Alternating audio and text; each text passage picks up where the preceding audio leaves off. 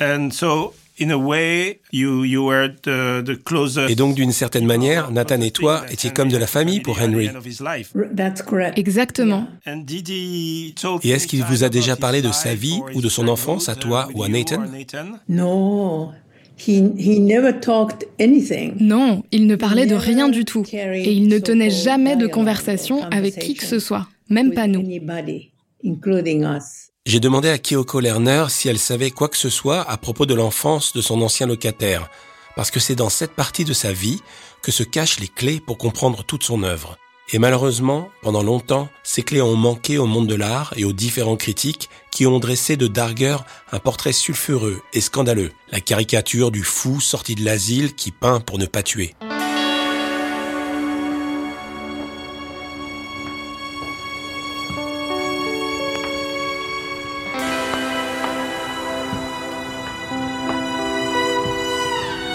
Je m'appelle Philippe Cohen-Solal. Vous écoutez le troisième épisode d'Outsider ou l'incroyable histoire d'Henri Darger.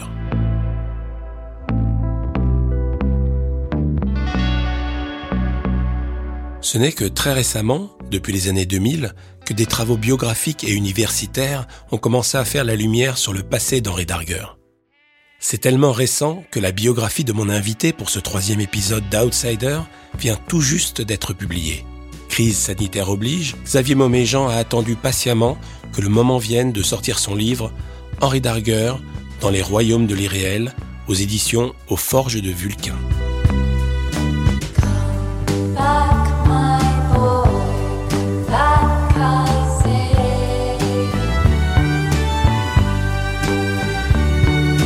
Cette biographie, c'est d'abord une thèse universitaire.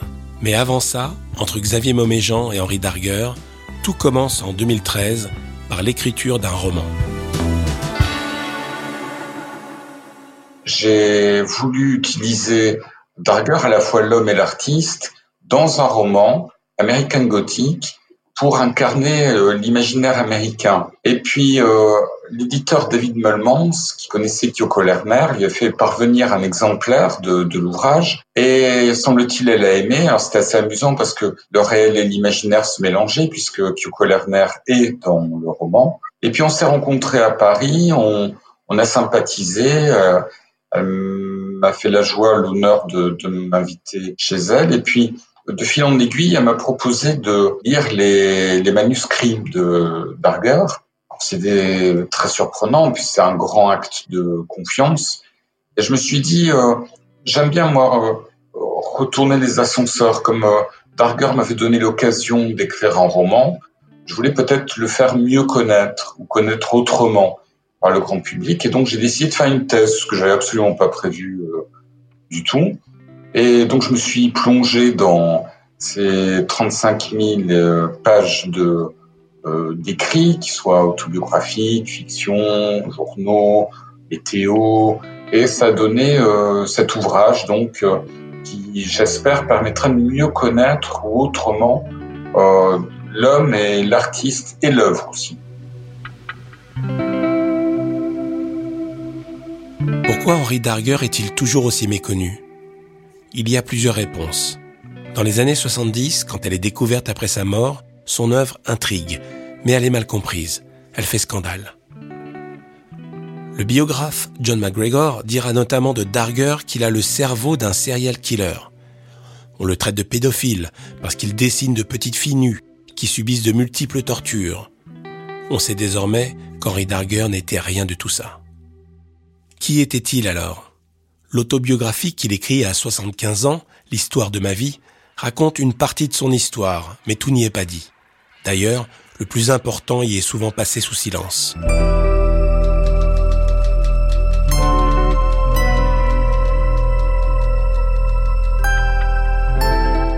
L'histoire de ma vie. Henri Darger. Né au mois d'avril, le 12 en l'année 1892. En quel jour de la semaine, je ne l'ai jamais su, car on ne me l'a jamais dit et je n'ai pas cherché à le découvrir. De même, je ne me souviens pas du jour où ma mère est morte, ni qui a adopté ma petite sœur, car j'étais trop jeune alors, Et mon oncle Charles n'a rien voulu m'en dire, ou bien n'en savait-il rien lui-même L'autobiographie, elle est absolument pas chronologique. Il procède par analogie. C'est vraiment un esprit euh, qui va rassembler, rapprocher des faits très distants dans le temps, parce qu'ils vont présenter, par exemple, une unité d'atmosphère, une unité d'action. Euh, elle est très intéressante parce que d'autre part, il reprend des événements sous différents aspects, il se contredit, c'est une autobiographie qui se contredit. Et par contre, les journaux pris au jour le jour euh, sont plus fiables, mais beaucoup plus secs, beaucoup plus arides. Euh, c'est un peu comme ces bulletins météo. Euh, donc, en, fait, en confrontant les deux types de d'écrits intimes, on arrive à, quelque chose, mais qui n'est jamais définitif. Hein. Vraiment, le champ de recherche est largement ouvert.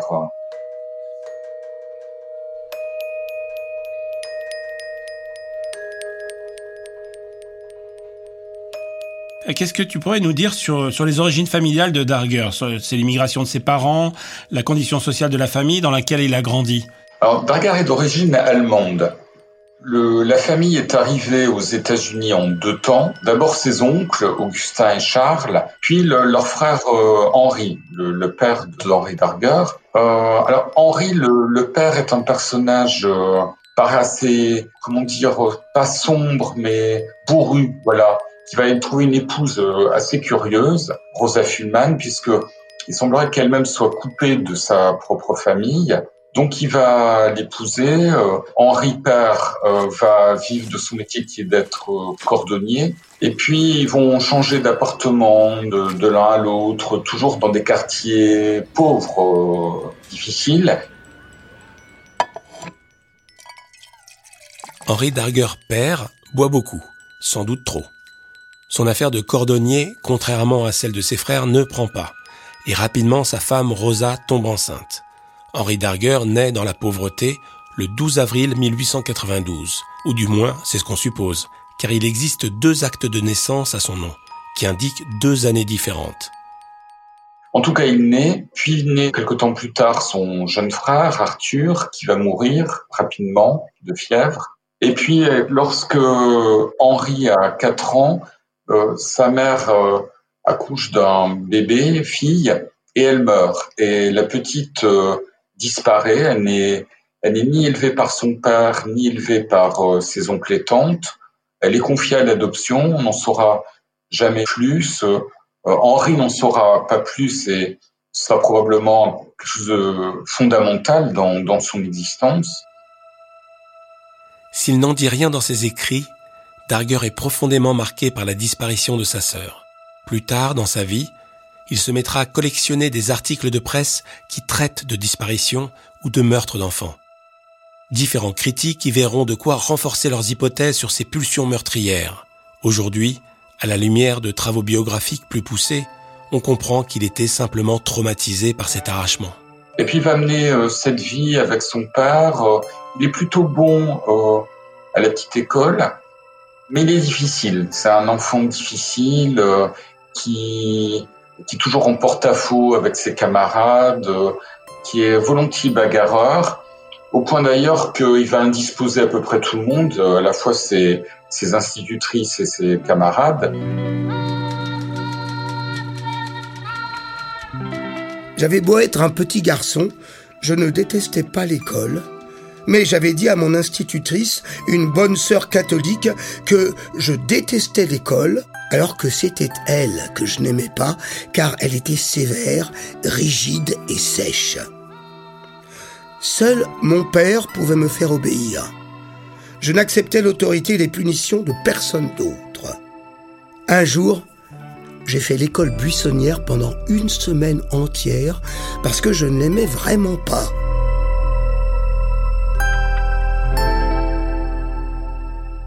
Dans les quartiers pauvres de Chicago, où Henri Darger grandit dans les années 1900, la misère est partout. L'afflux massif d'immigrants a fait baisser les salaires et les familles ouvrières sont de plus en plus pauvres. Les enfants ne sont pas vus comme des petits êtres à choyer, mais bien souvent comme une force de travail supplémentaire. On les envoie à l'usine ou vendre le journal dans la rue dès l'âge de 6 ou 7 ans. Bien d'autres gamins sont orphelins ou délaissés par leurs parents. Ils vivent dehors, volent pour se nourrir, certains boivent, d'autres se prostituent. Il n'est pas rare que la police arrête ces enfants des rues et les enferme dans ce qu'on appelle à l'époque des asiles, mais qui ressemblent surtout à des prisons. Il va se retrouver à l'âge de 8 ans, 8 ans, au Dunning Insane Asylum, qui est une horreur, vraiment qui, qui est une boîte connue à l'époque à Chicago comme étant une sorte de mouroir. Euh, on dit aux enfants, euh, c'était pas ça, je dirais à Dunning. Donc il y va, il y reste pas longtemps, mais ça l'a marqué parce que il en reparle plus tard dans son deuxième roman, euh, Les aventures à Chicago, Crazy House. Et puis la vie reprend, son père, euh, semble-t-il, euh, des problèmes d'alcool, et il va sombrer progressivement, au point d'ailleurs que son garçon va être confié à différents instituts. et alors, catastrophe, son père va faire une démarche pour le faire interner, pour faire interner son fils. On sait maintenant qu'il n'y a aucune raison valable, c'est une raison sociale et politique à l'époque qui est le self-abuse, la masturbation, qui est un moyen de vider les rues de, de tous les gangs, de tous les orphelins, de tous les pauvres jeunes. On est en 1904. La masturbation est interdite et diabolisée. Infertilité, perte de la vitalité, atrophie du pénis, on dit même qu'elle déplacerait le cœur vers la gauche. Elle est aussi synonyme d'homosexualité, comme le souligne le biographe américain Jim Elage. Pour lui, Henry Darger était très certainement homosexuel, et c'est uniquement pour cette raison qu'il a été interné. Mais à l'époque, on n'explique rien au petit Henry, qui remarque seulement qu'on l'envoie beaucoup chez le médecin. On m'a conduit plusieurs fois chez le médecin pour des examens. À la deuxième visite, il m'a dit que mon cœur n'était pas au bon endroit. Où aurait-il dû se trouver? Dans mon ventre? Et cependant, je n'ai alors reçu aucun médicament, aucun traitement, quel qu'il soit. Et pourtant, son cabinet puait affreusement le médicament. Je l'ignorais à l'époque, mais je comprends aujourd'hui qu'on m'amenait chez le médecin pour savoir si j'étais vraiment faible d'esprit ou fou. Mais un jour de la fin novembre, froid, venteux et menaçant, je ne sais pas quel jour exactement, on m'a fourré dans le train de la Chicago and Alton Limited. J'ai été conduit dans une sorte d'institution destinée aux enfants attardés, située dans la banlieue sud de la petite ville de Lincoln, dans l'Illinois. Dr. Forrest, dial 118, please. Dr. Forrest, please dial 118. Henry Darger est donc interné de force au Lincoln Asylum, à 260 km de Chicago, où il va vivre pendant 5 ans, de ses 12 à ses 17 ans. Il est désormais considéré comme fou par la société. Cette étiquette ne va plus le quitter. La trahison est totale. Son père, la police, l'école, les médecins, toutes les autorités institutionnelles ont travaillé main dans la main à enfermer ce petit garçon à l'intelligence brillante et d'une grande sensibilité qui n'avait aucun autre tort que celui d'être né pauvre.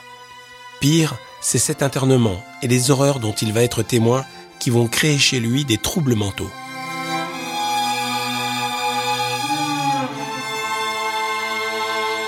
Trying to attack on the hills of our Savior, always following our generals and kings, shaping our lines by their brave examples. Je suis resté là-bas de nombreuses années pendant lesquelles il ne s'est pas passé grand-chose, bien que j'ai été très occupé par mes études et l'intérêt que je portais aux grandes tempêtes d'été et d'hiver.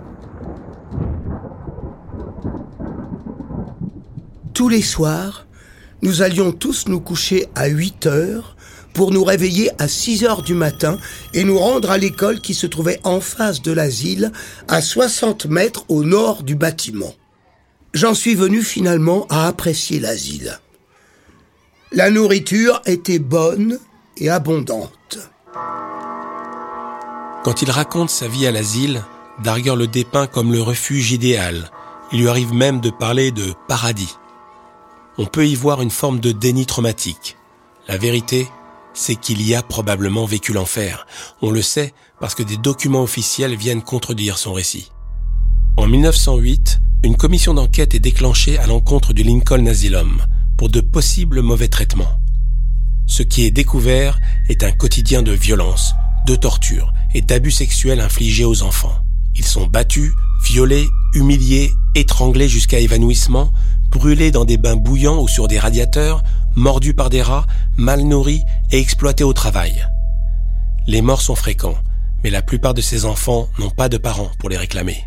Il y a par exemple un médecin femme en plus, le docteur Harriet Cook, qui procède à des autopsies sur enfants devant les anciens camarades du mort, en nommant euh, le cadavre qu'elle est en train d'ouvrir devant ses camarades.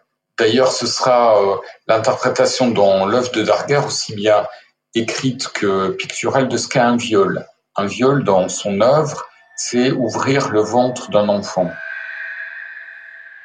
Il y a des torts qui sont commis, euh, des violences, des abus sexuels qui sont portés hein, dans, dans le rapport de la commission d'enquête. Et lui, il est là à cette époque. Alors, euh, est-ce qu'il a pu en faire l'objet? C'est très possible. D'autant que des espèces de d'absence dans l'autobiographie à certains moments quand il évoque des gardiens qui est assez curieuse, assez dérangeante. Donc c'est possible, mais rien ne le prouve. Et lui, en tout cas, n'en parle jamais. Hark, hark, my friend, cannon thunders are swelling. Après deux tentatives ratées, Henry Darger parvient à s'enfuir du Lincoln Asylum l'année de ses 17 ans et rentre à Chicago à pied. Ce voyage, qui dure plusieurs jours et plusieurs nuits, est fondateur pour lui artistiquement.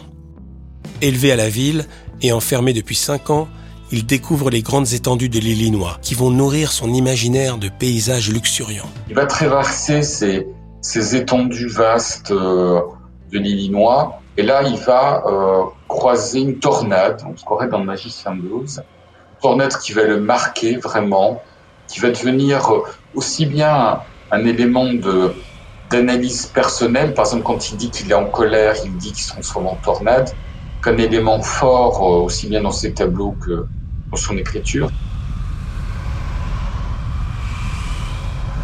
À la fin de sa vie, Darger écrit d'ailleurs une dernière fiction, Sweetie Pie, l'histoire d'une tornade intelligente et anthropomorphe qui parle, pense et dévore tout sur son passage.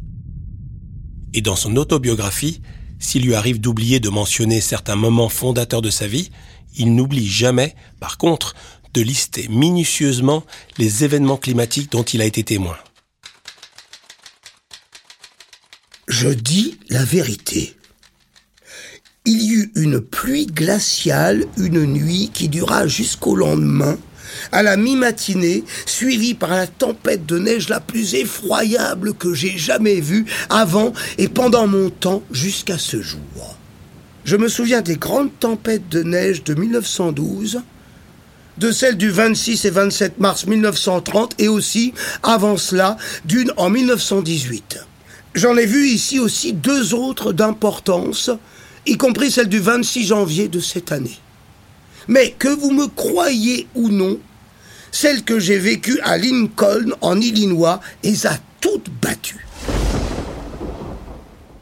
J'aimerais bien que tu, tu, nous parles un peu de son rapport à la météo qui était euh, quasiment constant. Alors, il s'intéresse à la météo depuis petit. Visiblement, il a été très longtemps seul. Je crois que c'est un, par contrainte, un contemplatif de quantité de fenêtres à barreaux ou à volets euh, ou grillagés. C'est quelqu'un qui a beaucoup regardé l'extérieur.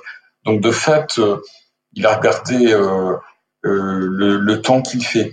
Et il y a un réel intérêt, c'est-à-dire que de, pendant dix ans, dix années entières, de 1957 à 1967, et j'ai tout lu, hein, il recense le, la météo au jour le jour. Et euh, il y a quand même quelque chose qui, est fondamental. Il est, il est à ce point intéressé par le temps météorologique qu'il en loupe complètement le, le temps historique, le, le temps passager. Moi, moi j'ai bondi à l'entrée euh, 22 novembre 1963, donc l'assassinat de Kennedy à Dallas, eh ben, il n'en dit rien, alors que toute l'Amérique euh, s'effondre en larmes, s'agite, etc. Il est question euh, d'un vent qui traverse le pays, etc. ce serait joli symboliquement analyser la météo de ce jour-là, mais de fait, non, il n'est attentif que au temps naturel et pas au temps humain, pas au temps historique. Et puis c'est une manière toujours de s'accrocher au réel et peut-être de ne pas s'évader, la tentation est grande, dans son propre irréel, dans ses mondes imaginaires.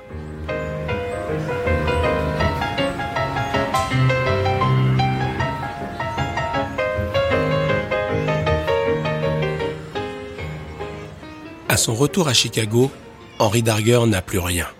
On est en 1910, il a 17 ans.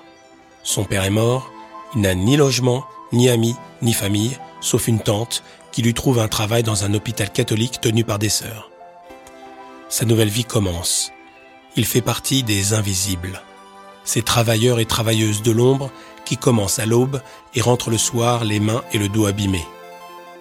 Malgré plusieurs licenciements au cours de sa vie, on sait qu'il n'est jamais resté plus de deux ou trois jours sans emploi et que son salaire n'a jamais dépassé les 3000 dollars par an.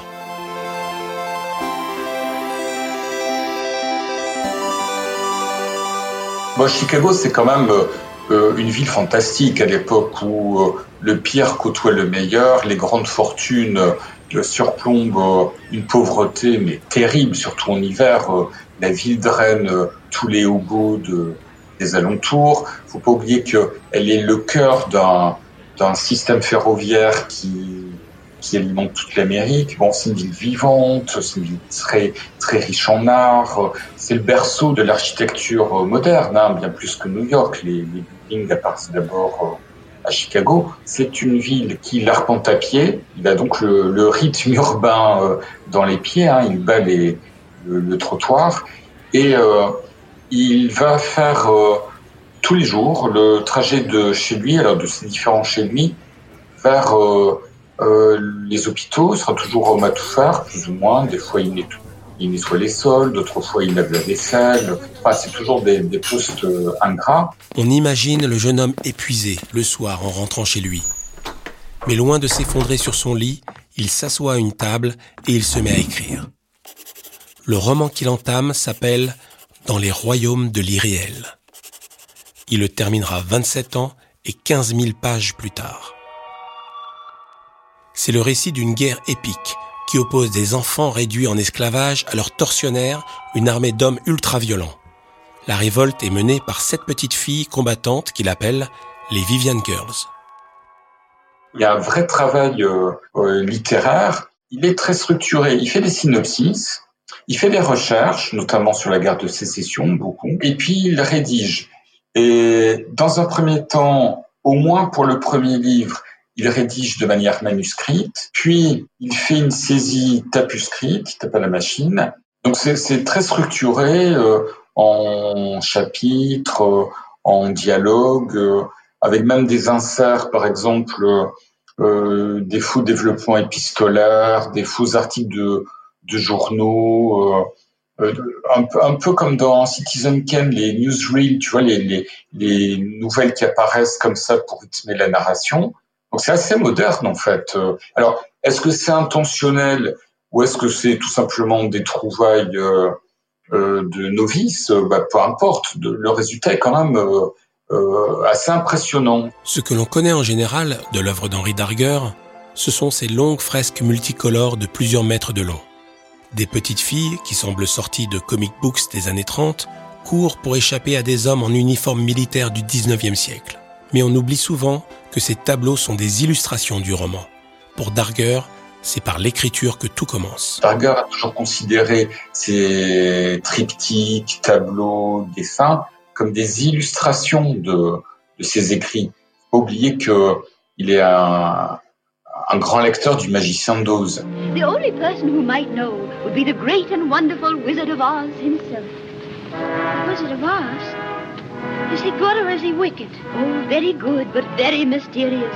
He lives in the Emerald City, and that's a long journey from here. Donc en fait, ce que tu dis, c'est que le sujet de Darger, c'est avant tout l'œuvre littéraire, qu'il a illustré, alors qu'on pense à Henri Darger avant tout comme un artiste euh, visuel, enfin comme un plasticien presque, alors qu'en réalité c'est avant tout un écrivain. Voilà. Ben, en fait, euh, les illustrations au sens large, hein, que ce soit ces grands tableaux ou ces dessins, elles ont deux valeurs.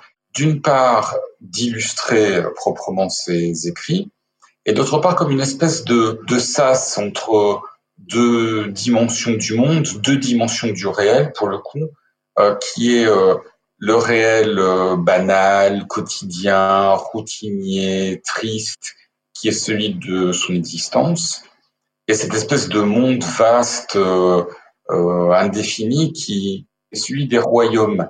Et je pense que l'une des fonctions de ces œuvres picturales, celle qu'il mettait dans son appartement, c'est une sorte, oui, de, de porte d'entrée, de sas entre ces deux mondes. Henri Darger écrira jusqu'à ses derniers jours. Mais les royaumes restent l'œuvre de sa vie. Écriture et illustration lui offrent une possibilité d'échapper au quotidien. Son monde imaginaire est une véritable béquille pour sa santé mentale. Et comme souvent chez les artistes bruts, il rejoue dans son œuvre des traumatismes d'enfance pour tenter de les apaiser.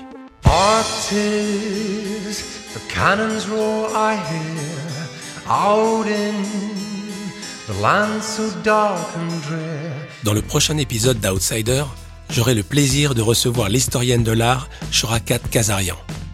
Avec elle, nous reviendrons sur ce qui a fait scandale dans l'œuvre d'Henri Darger à sa découverte dans les années 70, sa fascination pour les petites filles qu'il dessine en guerrières combattantes.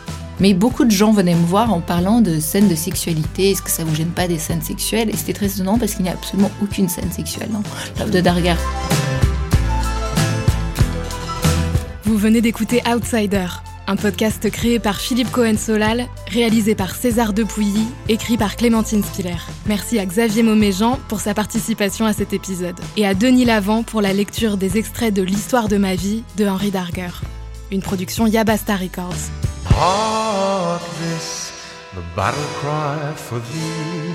Go find the children wherever they may be.